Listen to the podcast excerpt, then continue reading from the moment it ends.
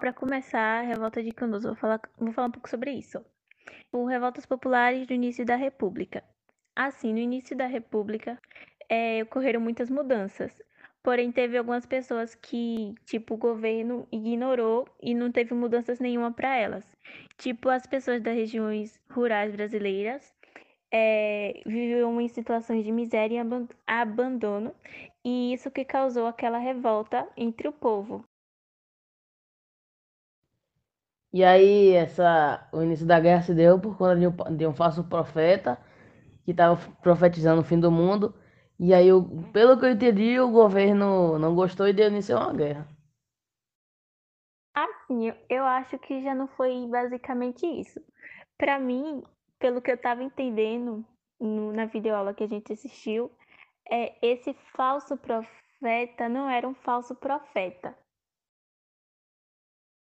Esse homem aí que tipo tava, esse homem religioso tava tentando alertar as pessoas que elas mereciam mais. E o governo que cobrava muito imposto às pessoas, tipo, não dava o valor, não, não, tipo, não dava direito às pessoas, não gostou dele, desse homem alertando as pessoas do que estava acontecendo e começou a falar para o povo que aquele homem era um falso, um falso profeta, entendeu? Não, o que incomodou o governo foi que na cidade lá deles, que ele nomeou como Terra Santa, já incomodou porque eles juntaram mais de 25 mil pessoas e o governo já não gostava mais, porém não tinha algo para incriminá-lo. Aí foi, rolou o negócio da madeira e foi que o governo pôde exterminar todo mundo. Ó, tipo assim, um prefeito lá muito doido, ele elegeu outro prefeito. Que esse prefeito que quando iniciou esse governo tá planejando acabar o negócio lá. E aí quando acabou deu início ao fim da escravidão e aí, como muitas pessoas não ter, é, no fim da escravidão, muitas pessoas não tinham é, onde trabalhar, a maioria delas ficou sem emprego. E aí deu início a uma, uma crise lá, e aí chegou esse profeta dizendo que era o fim do mundo. E aí tudo piorou por causa da seca que chegou. E aí tá dizendo que era o fim dos tempos, que não sei o que, que ia morrer todo mundo. E para piorar tudo, a mídia ela ficou como é que eu digo, piorando a situação, tá ligado? Tava acontecendo uma coisa e ela ia lá e triplicava o que ia acontecer. E os, a Guerra de Canudos ela durou mais tempo porque, não porque os, os de lá eram mais treinados ou mais, prepar, mais preparados, sim porque os soldados, eles não conheciam o território e eles sim.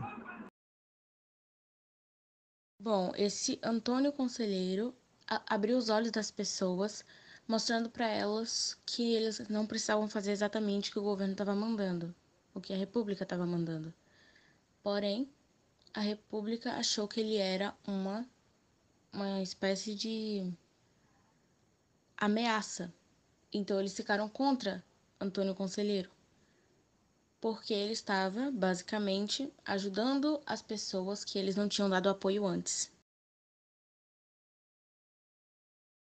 E o governo parou de gostar dele porque ele tava virando tipo um deus, tá ligado? Praticamente um deus. Como os escravos já conheciam melhor, melhor o território, eles conseguiam mais fácil se esquivar. Não era basicamente que eles tinham força ou armamentos para lutar, mas em que como eles conheciam muito bem a área, eles sabiam montar armadilhas nos lugares certos. Porém, depois de quatro tentativas, conseguiram derrotar o, as pessoas de Canudos. E aí, no fim da, da escravidão, é, a maioria das pessoas ficaram sem emprego porque. Calma aí, deixa eu lembrar. Elas ficaram sem emprego porque no fim da escravidão não tinha muitos direitos para os ex-escravos lá para trabalhar.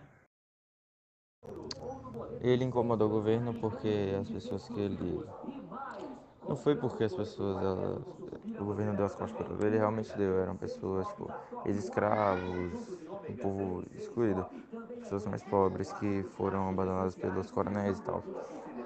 Entendeu? A questão foi a quantidade de pessoas, entendeu? E ele era visto como um deus, tá ligado? Então, ou seja, o que ele falasse as pessoas seguiam. E isso preocupava o governo, entendeu?